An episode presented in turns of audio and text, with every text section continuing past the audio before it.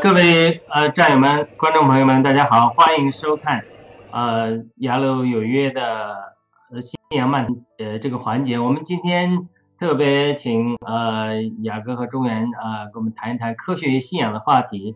我们今天呃主要的这个呃开头，我们请呃圣地雅哥战友姊妹跟我们讲一讲。啊，好的，我们先请大家打个招呼，然后请雅哥开始。好，谢谢雅鲁。雅各姊妹好，我们所有的战友、观众朋友们好，我是中原，非常开心，我们一起聊这个非常有意义而且非常有思考价值的话题，关于科学与信仰。好，我们一会儿慢慢聊。嗯。好，亲爱的战友们，大家好，呃，中原弟兄好，雅鲁弟兄好，嗯，我是雅哥，来自 DC 农场，嗯，非常高兴今天在星期二的我们这边下午，跟全球的战友来。参加这个雅鲁漫谈的节目，让我们一起来讨论一下科学信仰。因为这个我们最近的最大的灾难之一，最大的灾难、顶级灾难就是疫苗，他们打的就是科学，所以我们就是来来揭穿他这个假面具的。我们要讲讲什么是真正的科学。谢谢。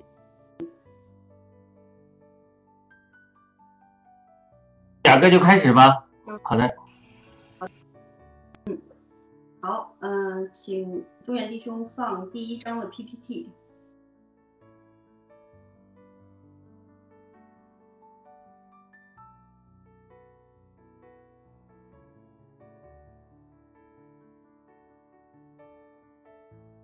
呃呃，做过咨询以后，那我的呃得到的答案就是，科学呢，就是人类来了解这个世界上已现存的这些规律。然后发现这些规律，然后呢，并且运用这些规律的一个手段和研究方法。所以说呢，科学呢，也就是从本质上来讲呢，它是一个发现的过程、观察的过程和研究的过程及应用的过程。也就是它不不创造任何一项的规律，那也就是，呃，那那就是引入了下一个话题。那谁把这些规律放到自然界当中呢？每一个呃科学的领域都有它各自的特有的规律，那谁是这些规律的创造者者呢？那就引入了这个信仰，或者说呃郭文贵先生所讲的这个世界的主人。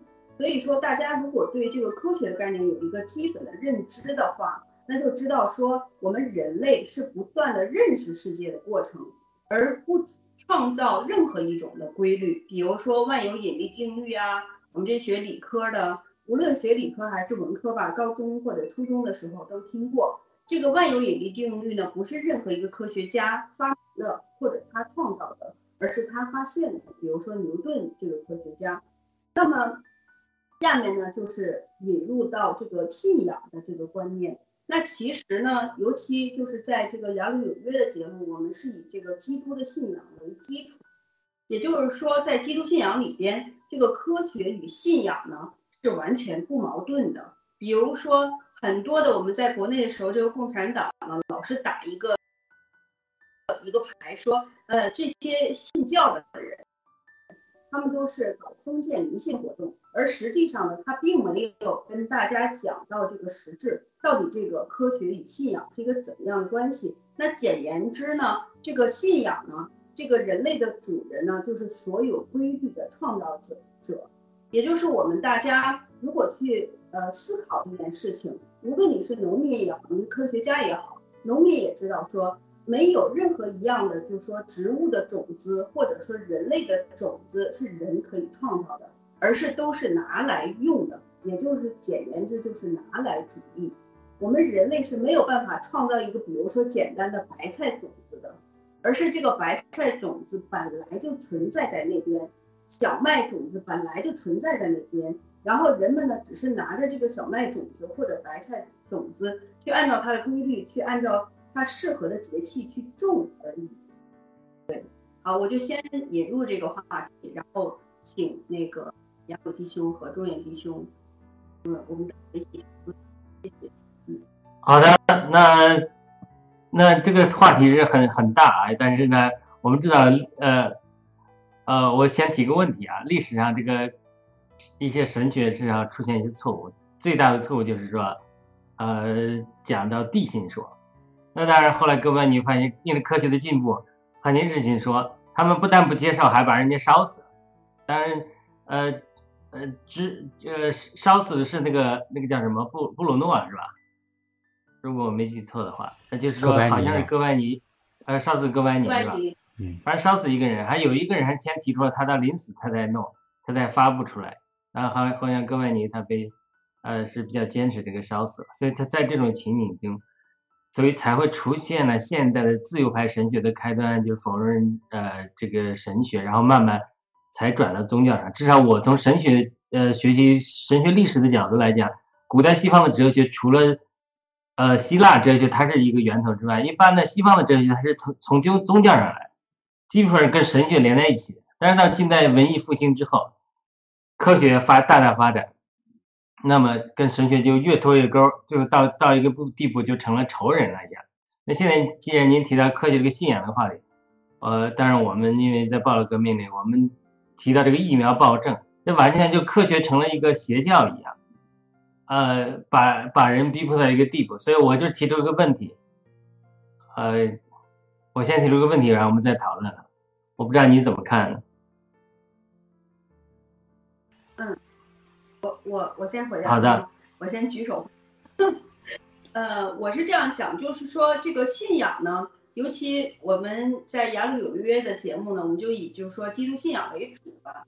这个信仰，呃，什么叫信仰呢？其实可以分成两个范畴吧。如什么什么叫宗教呢？就是人类寻找神的过程，就是自下而上寻找这个这个到底谁是谁是主人，有没有主人，寻找这个。呃，信仰的过程是从人出发的，来寻找这个呢，就是一个宗教的过程。哲学呢，是人寻找真理的过程，这个呢，基本上就叫哲，呃，就叫哲学。而基督的信仰呢，比如说基督的信仰和这个，嗯，呃，回教的信仰和犹太教的信仰，它都是一种自上而下的一种信仰。怎么说呢？就是这个造物主本身就是从他的这个经典。来开始有一个基础来启示说，哎，这个上帝我是谁？我有什么样的性质？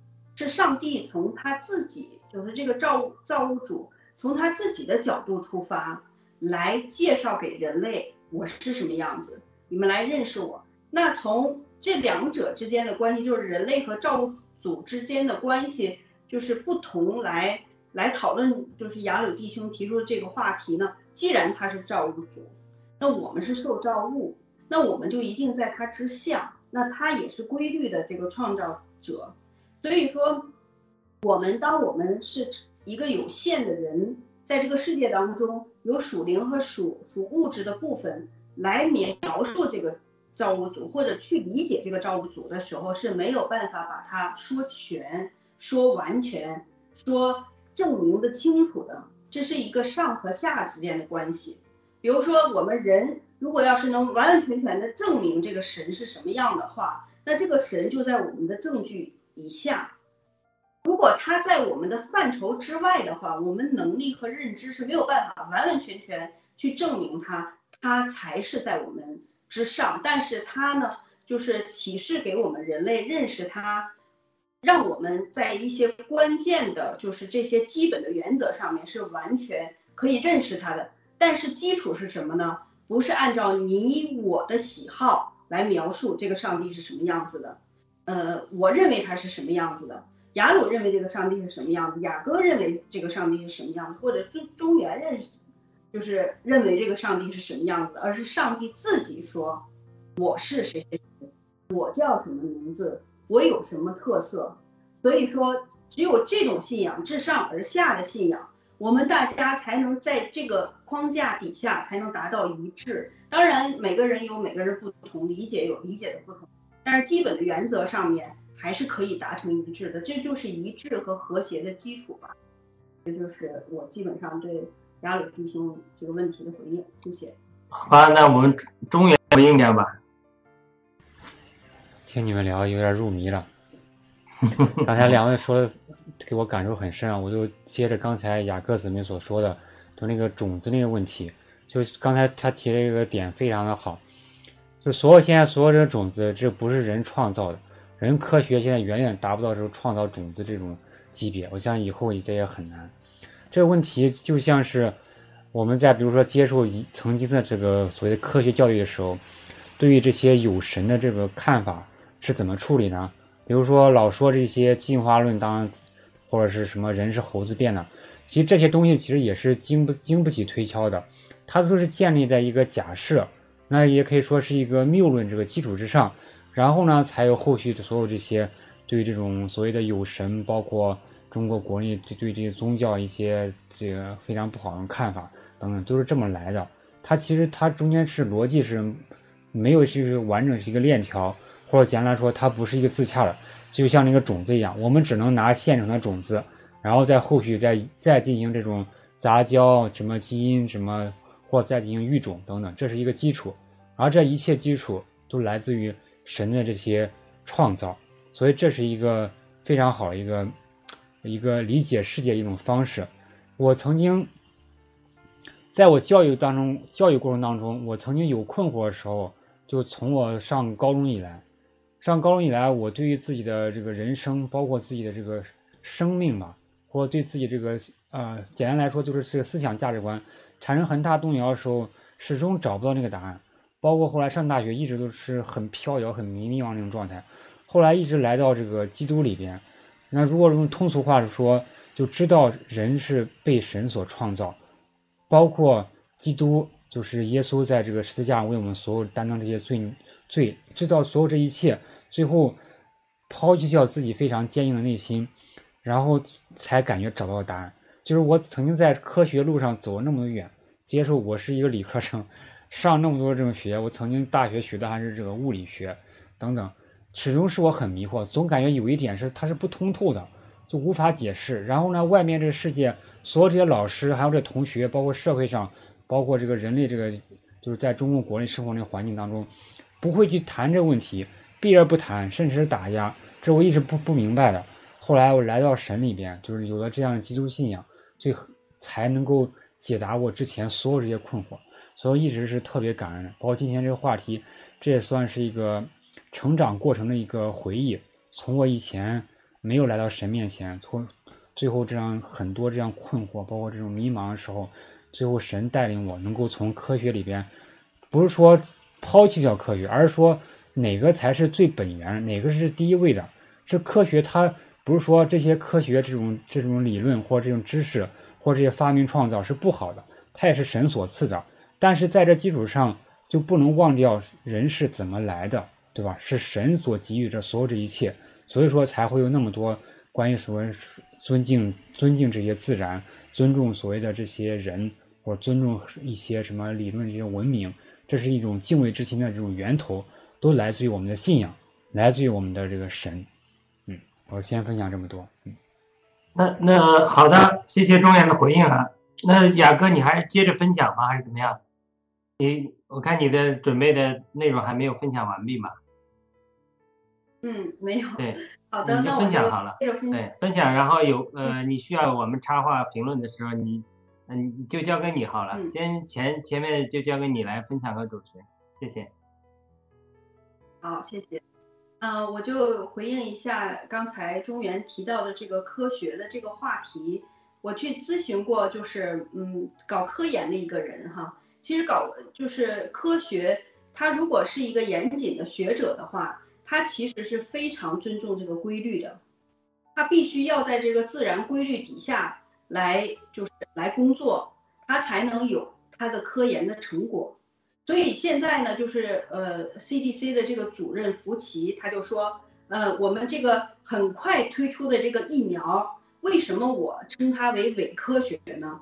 因为他完全对这个科学的这个研究方法和过程，还有就是对这个自然科学的规律，它避而不谈，他只是打这个科学牌而已，打着科学的幌子，其实是非常反科学的。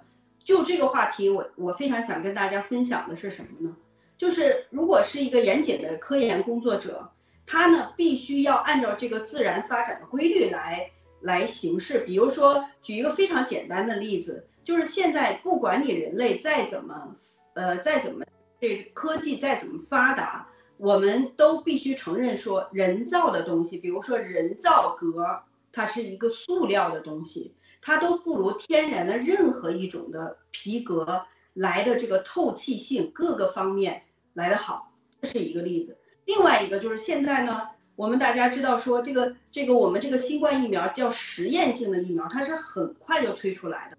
在这个如果说他们真正有良知的科学家站出来，如果说的话，这真的就是说服不了任何人的，因为你要是。就是说，做任何一款的疫苗，你要做药理也好，做疫苗也好，你必须要知道它这个源头是什么，它是从哪里来的，它是到底是人造的吗？它还是自然的呢？它是它是这个基础是什么？你才能对症下药的来做这个疫苗。现在呢，就是这个市面上，这个整个世界晕到什么程度呢？就是大家避而不谈这个这个病毒的基础到底是自然的，到底是科学的，到底它这个源头在什么地方，谁都不谈。就是在讲经济，经济其实是这些范畴里边是比较靠后的，是比较基础化的。它它跟科学来讲是非常靠后的，才能提到经济。如果说搞科研的人去蹦到经济的领域，说就像那个呃，我们大家看到这个，就是说欧洲的议员，这个这个荷兰的议员讲说，问这个辉瑞的呃高管 director，问他说。就是你们有没有做这个阻断防疫的实验？那这个人就完全打，就是完全跳到这个经济的领域说，你都不知道我们当时的这个这个市场对这个疫苗的需求量有多么的大。所以也就是说，我根本不去做这件事情，我就是要多快好省的推入市场的这个疫苗。但是站在科学的角度上来讲，比如说我们要要想生一个孩子的话。我们必须要十月怀胎，必须要一朝分娩。如果说你要多快好省呢？你你如果早产儿，他一生是很惨的，他很多的东西都发展不完全的，所以这是不可能的事情。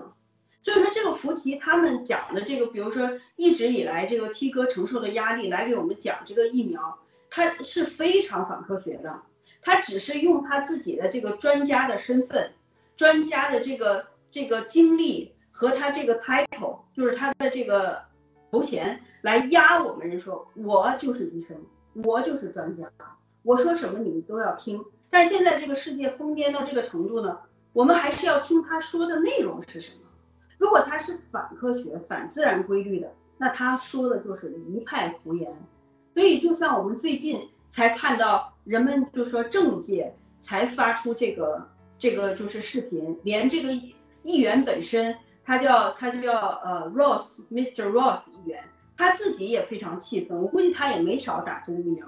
他说，如果说你们辉瑞的这个疫苗实验，居然都没做过这个阻断的这个实验的话，那整个这个疫苗 pass，整个世界推行的这个疫苗护照的基础法律基础就不存在了，它确实是不存在的，所以这就是科学。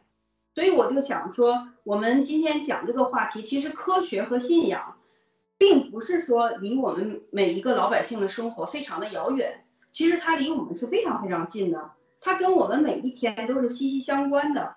所以这是我要回应的。还有一点呢，我我我就是嗯很小的时候听到听到一个呃牧师的讲道，所以我呢就是也是我接触这呃接受基督信仰的一个基础。他说为什么上帝的信仰这个基督的信仰和科学是不矛盾的呢？他就举了个例子，他说上帝不玩骰子，就是不丢骰子，为什么呢？他说因为上帝知道这个结果。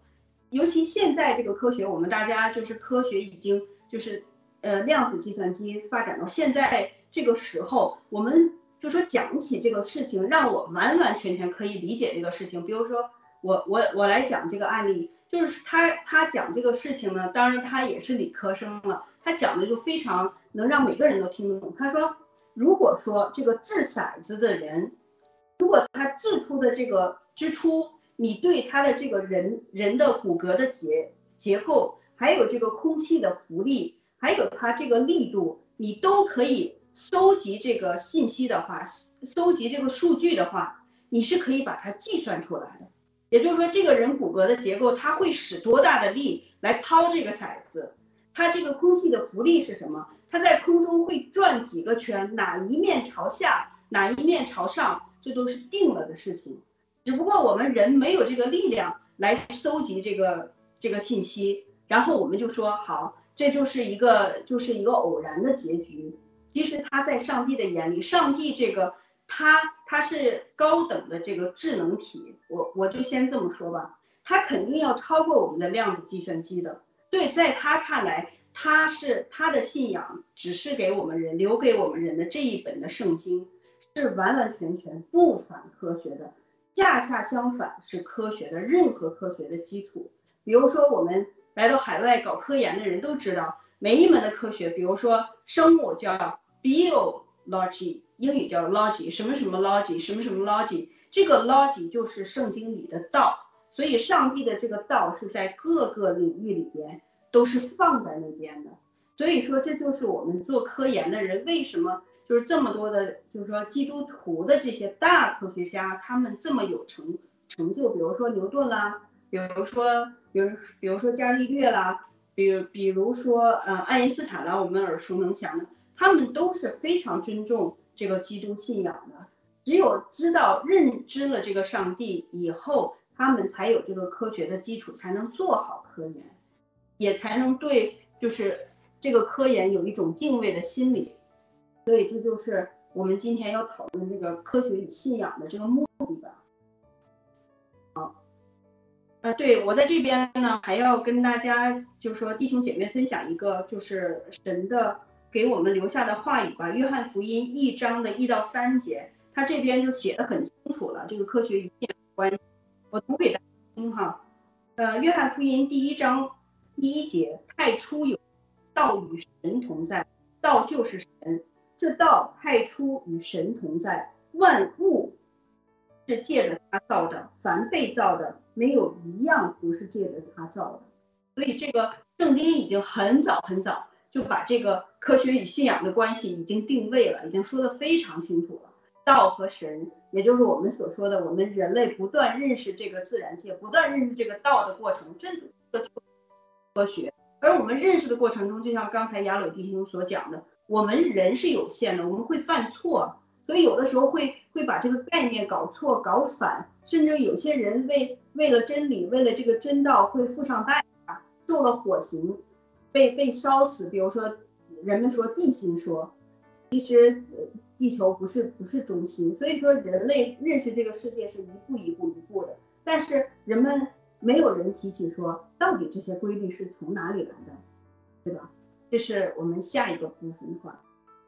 好的，那我们我们念一个评论啊，这是，呃，磨刀石弟兄在评论区说的这个福奇前领导弗朗西斯是因为研究生物而信主，搞了一个科学与信仰的协会，这个很有趣哈。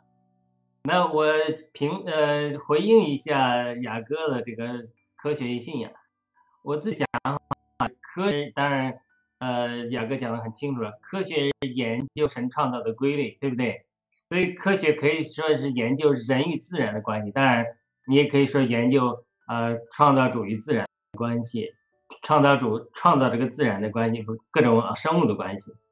信仰是信仰是研究什么？信仰是研究人与造物主的关系，它这是两两码事，你不能 把人与自然的关系套到。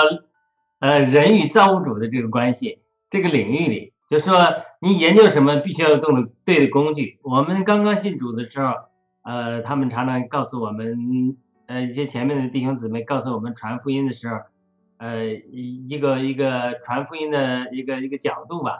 他就说，我们必须用对的器皿。换句话说，我用呃微波炉才能感知到这个微波，我不能用收音机感知到这个微波炉的微波。你收音机才能收到收那个那个声音的信号，对不对？它微波炉的微波也是存在的，收音机的信号也是存在的。但你用错器官之后、器皿之后，它是它是不它是呃收不到的。而且呢，我们眼睛看肉眼看见的光，呃，只有几呃只有几个部分，那红外线它看不见，它不一定不存在。所以它呃所以呃我们就要用对的器官。来感知对的事物，我们当然是用我们的五官感知物质界的事物。我们用我们的魂、心思，特别是这些、这些、这些我们的智慧啊、想象力、知识啊，去研究科学的事。所以科学又是这个范畴里的事情。但是呢，我们研究与造物主的关系的时候，信仰的时候，是用我们那个灵。人还有个灵啊，这个灵它主要主要的，它当然它有呃得着启示啊，得着智慧啊。这种功能啊，据说，呃，这是网上的一个说法，就是说谷歌的前呃，谷歌的创始人，他那个算法一直算不出来，后来他做了一个梦，他梦见那个算法，然后创立了谷歌。那这个如果是呃，如果是真的话，呃，那那就是神启示他。那除了这个，呃，当然他谷歌后来作恶不作恶，那是他后来的事情，但是不一定。呃，一不一定是说这个在呃他们最初创立的时候没有神的启示。当然，我们不光讲谷歌了，很多科学家在发明的时候，他都所谓的灵感。你写作诗歌、写作创作都有灵感。这个灵感，灵感从哪里来？从灵里来，就从上天的感动来。你无论是做科学也好，无论做艺术也好，很多人说没有灵感，没有灵感的时候，他去吸大麻啊，或者去去找这个撒旦的那个灵的灵感觉，这就是两个灵的感觉。所以。真正要认识信仰，它是其实在灵里与神祷告、沟通、说话，这种才能得到灵感。那因为刚才我们讲的嘛，好像是唐平也讲，说这个很多人吸大麻是他没有灵感，他这个艺术人，他其实吸大麻或者不见得得到灵感，因为灵感得灵感，所以好莱坞。很多那个艺艺人啊，他没有灵感之后，他就去拜撒旦教，他就从撒旦里得灵感。但是创作出来的东西都是很黑暗、很呃那个呃不健康的东西。所以在这这种情形下，这个科学人对追求的科学，特别是新思里对知识的追求，就好像在创世纪那个撒旦化妆为蛇，扭扭曲了神的话语，欺骗了夏娃一样，这科学就成了撒旦利用的工具。来呃，让人远离神，通过心思的追求，不但远离神呢，而且呢，扭曲到一个地步，成了呃一个邪教宗教，呃，或者或者说成了一个呃，现在我们真的是活在这种科学暴政了。所以这是我的一个回应吧。然后我们请中原有些回应，然后我们再呃请雅各继续他的话，谢谢。有请中原。谢谢雅鲁弟兄，谢谢雅克姊妹。就比如刚才你说那个关于创造，它是是黑暗的，是来自于撒旦的，还是来自光明这个，我就补充一点。比如说在西方有这个米老鼠、唐老鸭这种形象，为什么这种一只老鼠都能变成非常可爱这种感觉？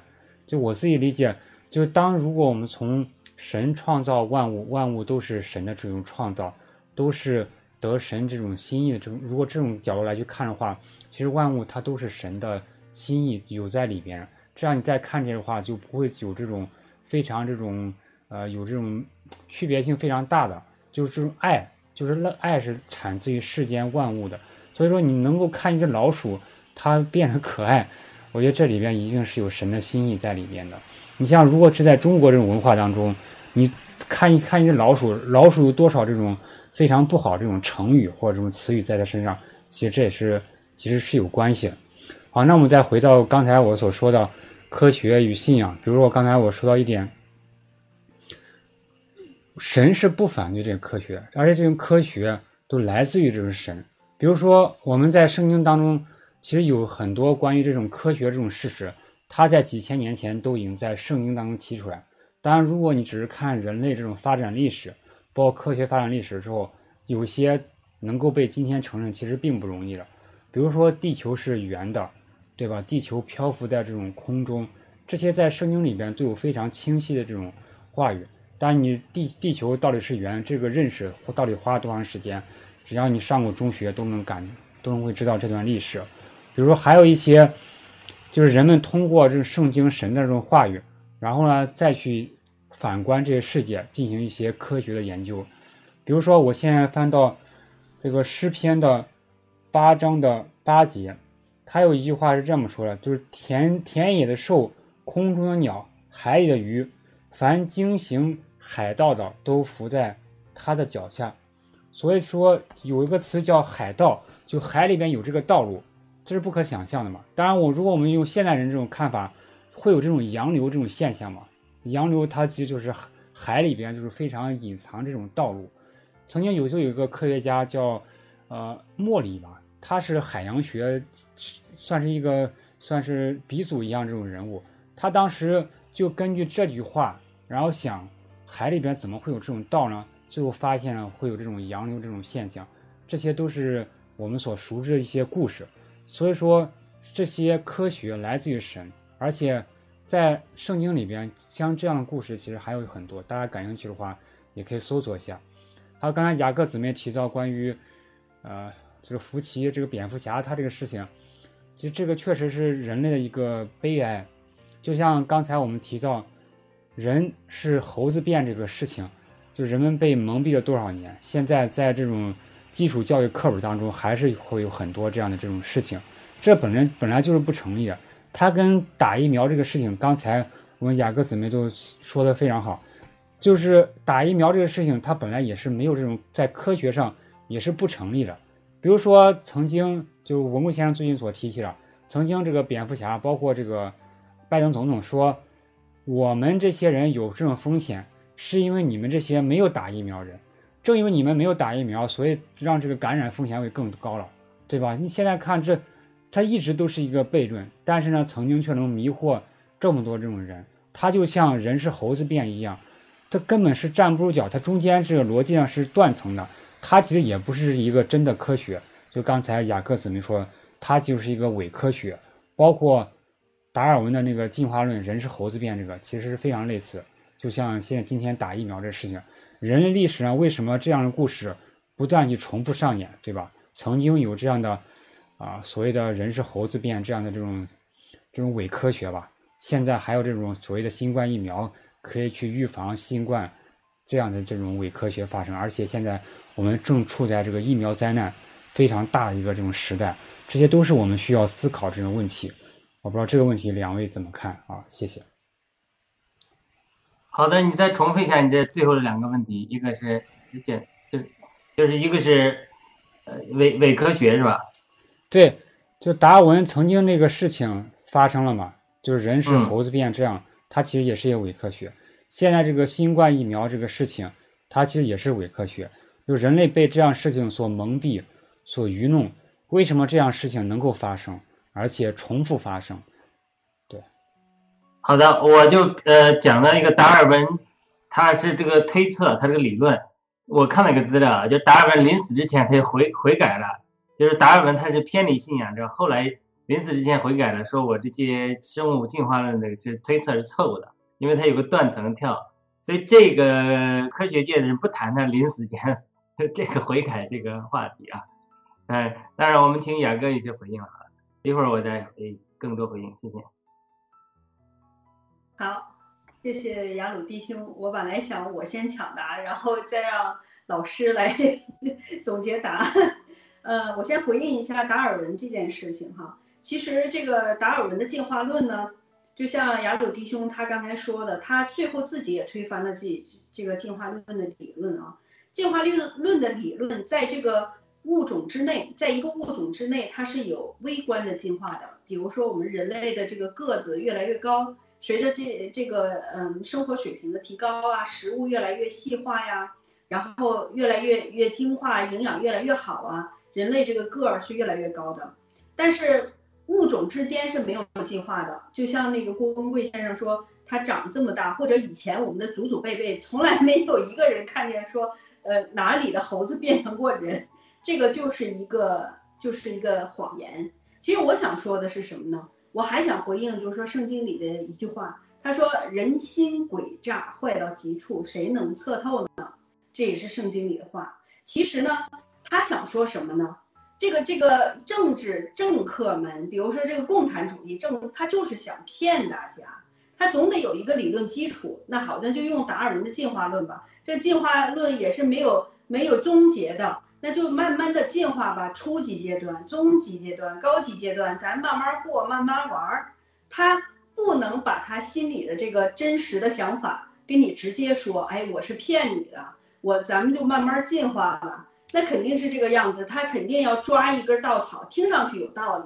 但如果说为什么我我们在节目里边之前也不停的提出过，为什么这个基督教国家对这个共产主义完全是嗤之以鼻呢？过去哈。就完全不能接受他，比如说这这个马克思，他本来就是德国人，为什么在德国的这片土地上完全没有生根发芽，跑到了苏联，跑到了咱们咱们中国的这片土地上？因为他们就是他要么就是基督信仰的根基松动，要么就完全没有基督的信仰，他完全没有这个判断力，怎么就进化了？这是德国人一听，或者德国人在德国这片土地上，原来犹太人住在这边。那在从圣经的角度，他们之前也有马丁路德对他们这个宗宗教改革的影响。他们很多人德国人其实之前信主率是非常高的，也是百分之九十左右的。所以他一听共产主义这一套，这简直就是笑话，这不可能的事情。每一个物种都各从其类，怎么人就是进化来的呢？人是按照上帝的形象和样式造的，所以他一说谎言，谎言就被戳破了。所以共产主义这一套。在德国就没有生根发芽。那当然，现在这个基督教国家，他们丢弃了这个基督信仰以后，只认识钱，问题就来了。就像今天的福奇一样，他知不知道这个疫苗是害人？他当然知道，但是他他为了什么？他为了名，为了利。就像当初的这个主耶稣，他受的三三个试探一样，无非就这三个：肉体的私欲、眼目的情欲和今生的骄傲，对吧？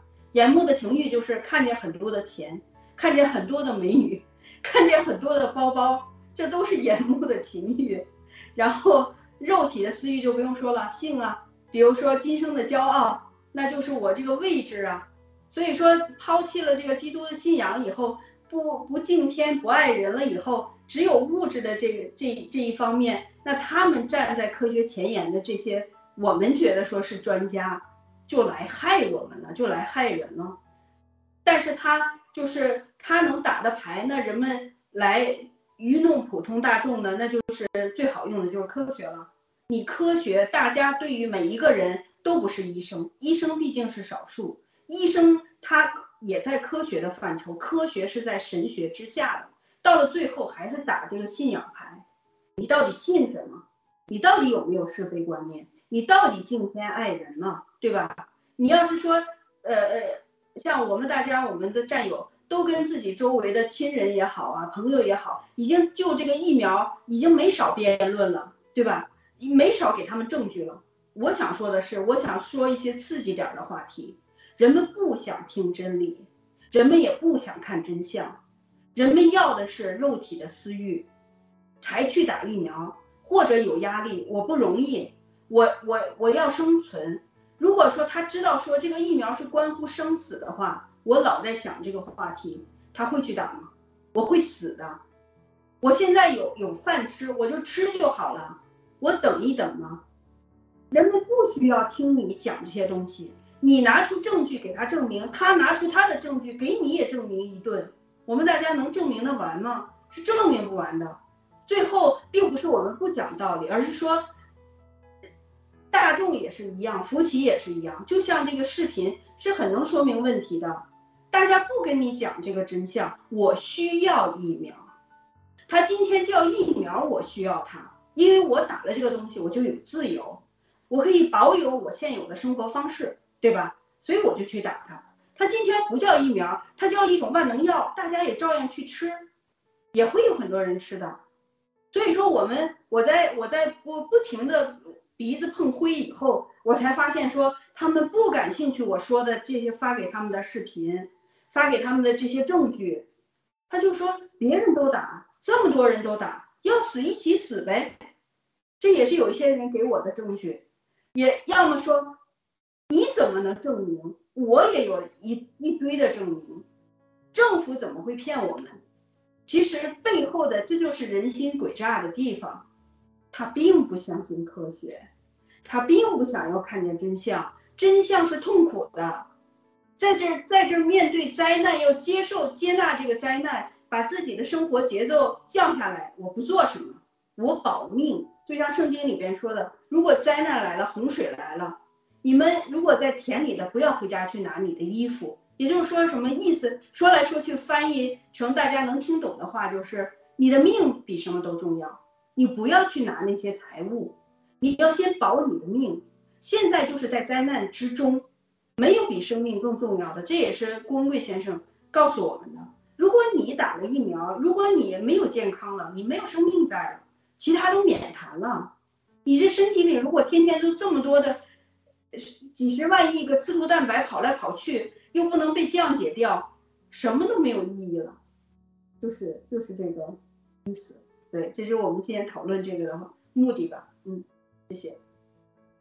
好的，那我们再呃看那个观众的一个评论，I love Hong Kong 说，科学是科学家在各种研究过程中发现神在造物时所赋予的各种事物发展规律啊，这是个人理解，这个是呃肯定是对的啊。那呃，刚才呃，这个呃呃，雅各回应了这个中原的问题啊。那说到一底，就是他科学他被呃撒旦被利用了，来抵抗神。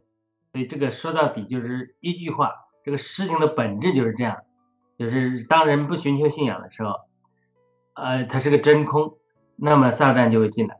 当然进来的时候，利用这些科学啊，来偏偏离人，来偷窃，来杀害，来毁坏。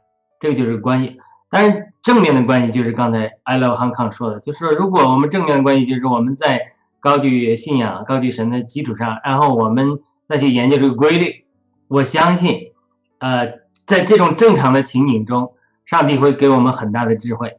这是我自己瞎说的啊！这个世界上这么多的星球啊，那马斯克在探探索到移民火星。当然我就在想啊，我想这个地球就是个试验田，咱们地球都搞不好，你其他的，我估计新天地的都有可能是说很多星球，这个神只要吹口气，或者神只要一说说话，那可能就变得适合宜居了，呃，人类可以在那一带去探索啊、繁衍都有可能的，对不对？因为我们知道在启示录的时候，有新耶路撒冷城，城外还有万民，所以它这个我们很多东西我们是不知道的。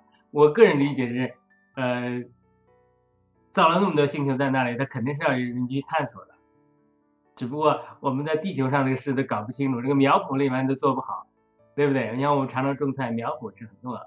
那好了，因为我们时间的关系，还最后在七八分钟的时间，呃，我听到一个小故事，我呃讲了说这个牛顿，当然这个故事是不是张冠李戴我就不知道了。一个朋友谈信仰的问题。呃，牛那个朋友不相信还有创造主，牛顿就做了一个这个行星运转的一个模型。那个朋友来了这儿，他就说：“哎，这是谁弄的？”他说：“这个没人弄的，碰撞出来的，自己出来的。”因为那个朋友相信是这个自己出来的，碰撞出来的。那个那个不可能的，这么精美的。呃，牛顿就反问他说。这个我做一个这个行星的运球运行系系统，你都觉得是不可能是自己出来的，那何况这个更精美的一个世界？好了，我这是引个题，我们知道最后雅哥还有关于牛顿和呃其他一个科学家哈雷啊他们的信仰和呃科学的故事，我们把最后这段时间交给雅哥，谢谢。好的，谢谢雅鲁弟兄。其实我想讲的就是你讲的这个小故事。这个哈雷呢，就是呃牛顿的学生啊。我们从这个 PPT 里可以看到，这哈雷呢是一个无神论者。这个牛顿呢，他不仅是一个物理学家、数学家，他还神学家。然后呢，我我就把刚才那个雅鲁弟兄的这个故事再再呃讲的好的好的。然后他就做了九大行星的这个模型。你一转这个手柄呢，这个九大行星呢就会按照自己的轨道，各自的轨道去绕着这个太阳去转。那哈雷呢就到呃牛顿，因为他是他的老师嘛，然后就到老师家呢，就看见这个模型就很喜欢，说哎这谁做的这个模型这么的精密啊，这么好，各自有各自的速度，而且按照自己的轨道去绕这个太阳走。然后这个牛顿就就像刚才雅鲁弟兄说的，没人造呀，这是碰出来的呀。所以说这就是很很有意思的一个故事哈，因为就是牛顿的意思就是说，连我这么粗糙的一个模型，都有一个人，就是我，我就是他的作者，都是我把它造出来的。那我们这个九大行星，或者更加精密的这个银河系也好，仙女系也好，或者这个宇宙，它都是就是浮在空中的，没有什么这这个就是这个机械的东西来支撑它的。难道是他互相乱撞撞出来的吗？所以这就是留给大家一个思考，这是不可能的事情。所以我们大家的，就是嗯，这个想法呢，要回归到信仰当中，要回归到正确的这个基督的信仰当中，我们就知道说，我们以前所所有的一些个认知，真的是很很需要调整。对，谢谢。好的，那我我完全是张冠李戴了，我不知道是哈雷，我都怕，我只是看了这个故事，没不是想故意抢话啊。那好，那我们请朱远回应一下，谢谢。啊，你们聊得很欢乐，刚才雅鲁说的也非常有意思啊，就像那个马斯克，他跑到火星又能怎么着？他在地球上就为这种中共说话，包括前段时间为这个所谓的台湾要实行什么一国两制这种，就这种勾兑吧。他去了火星，这种想法你说会有什么改变吗？跟在地球有什么区别吗？都地球还没有活明白，去火星又能怎么着？对吧？刚才说了也非常有意思。刚才我们也提到，呃，我们记得文贵先生曾经去总结，就刚才我们艾拉布汉康说的关于科学这些定义嘛。文贵先生说了一个非常经典一句话，他说：“科学它都是有局限性的，都是有条件的，或者是有时间期限的，对吧？这是非常关键一点。”那么跟它对应的话，其实信仰或者这个神，它是永恒的。如果这样来说的话，这样一对比的话，可能大家会感受会更加深一点。特别是比如说刚才我问的那些问题，两位回答都也都特别让得我的心，也都是我自己的一些想法。当然还有另外一点，就刚才雅各姊妹所说的，不管是曾经的这些所谓的达尔文这些进化论、人是猴子变这种谬论。还是说它是被操纵的，还是说现在这个新冠疫苗这种灾难，还有这种中共病毒，这里边背后最根本的是人心的这种罪恶，也就是我们看到传道书中所说的，日光之下并没有这种心事，曾经发生，现在还会发生。你说以后灭了共之后就不会再发生吗？这肯定是不可能的。就人心的这种邪恶，或人心这种一些罪，或者被撒旦所诱惑这种试探罪。在灭完共之后，可能也会有其他这种事情，对吧？但是神的这些信仰，神的这个正道，这是亘古不变的，这是神一直所告诉我们的。如果整本圣经，如果你抛掉，就比如说啊，是，比如这这个神是创造这个万物的，包括耶稣基督那部分关于这种救赎论这块儿，整本圣经里面，它这种很多都是一些智慧、哲学这种话语，比如说世间并没有这种心事等等，很多这样非常智慧的话语，包括刚才雅各姊妹引的那句话，其实也都是非常有智慧。就是让我想到另外一点，就文武先生曾经也说，比如说佛，比如说这种禅宗，它是什么？文武先生直接说，它本质上它是一种哲学，它是一种人生的哲学。但，对啊，这个我感受也很深啊。他比如说佛里边并没有说人是被怎么来的，人是创造的，对吧？他没有提出这种神的这种创造万物这这么一点，他没有揭示到最根本这一点。那没有这一点之外的话，它确实它只是一个哲学，对吧？如果圣经抛弃掉这一点的话，它很多也都是哲学。所以如果这样去对比的话，我觉得感受可能会更加深刻一点。这是也非常感谢刚才两位。雅鲁弟兄还有雅各姊妹的分享，给了我很多这些感动。好，感谢神，我就先说这么多。好的，非常感谢两位的分享，也感谢暴乱革命，感谢文贵先生。我多次讲啊，这个暴乱革命就好，除了一方面是世俗的革命，我们要建立民主，呃，这个自由的新中新新中国联邦之外，那同时它是我我一直讲它是个属灵的孵化器，因为文贵先生讲高举有造物主。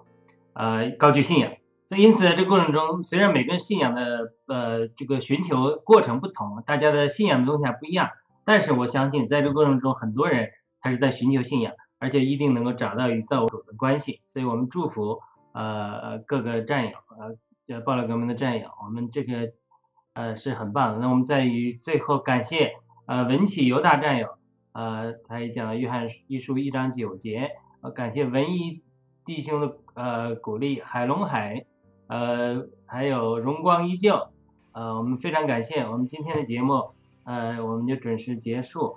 我们下次，我这个科学的话题还有很多啊，我下次我们相信还可以再继续这个话题。呃，我相信，呃，圣地亚哥战友还有很多的话没有讲。那好了，那我们呃，就下次继续了，我们可可以再继续探讨。好的，再见。再见，神祝福我们所有战友们，还有家人们，拜拜。好的，拜拜。拜拜。